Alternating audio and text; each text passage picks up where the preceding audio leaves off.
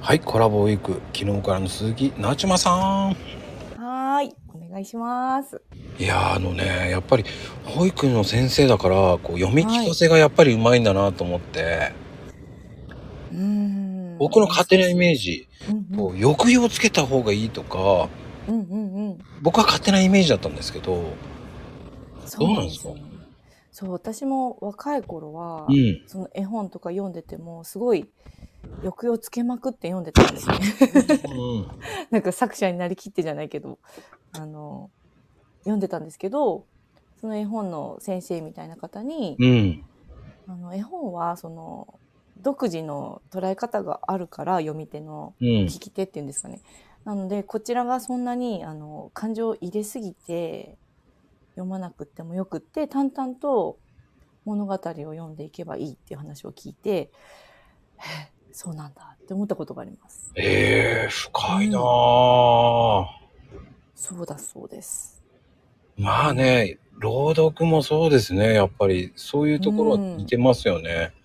はい。だからいろんな読み方していいと思うんですよ。抑揚はあってもいいと思うし。うんうんうんうん。でも、やっぱ、なちまさん的には、絵本の時と朗読の時って変えてるってことですね、やっぱ。そうですね。なんかこう朗読多分うん読みたいなって思う朗読が多分自分の感情にうん。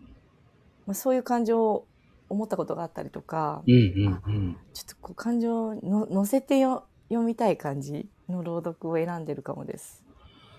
はあ、そういうところうんだからなんか多分し自然な声って変なんですけどこう抑揚をこちらがあえてつけようと思わずなんだろうもう読んでたらで出てきちゃうみたいななんて言うんですか か。イメージがね。そうそうそうそう、んそうんんなうん。感じだから、うん、自分がこう読みたいなって思うのが多分自分の心情に似てるっていうかそういうことを思ったことあるなみたいなのを選んでるかもです。はあ、なんか勉強になるな。 とか言うとねなんか恋愛ものとか選んでたらふーんって感じで思われちゃいそう だけどそんなことないです。僕は、あの、聞いて聞いて聞きまくってますから、いろいろんな人の。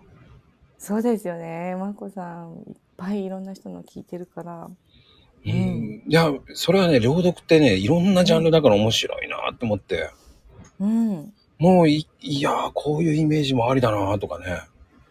ね本当にいろんなパターンありますもんね。そう、あだから、の歌の歌詞とか読んでる方とかも見えますもんね。うん、深い、うん、なんか歌とはまた違った感じだみたいな。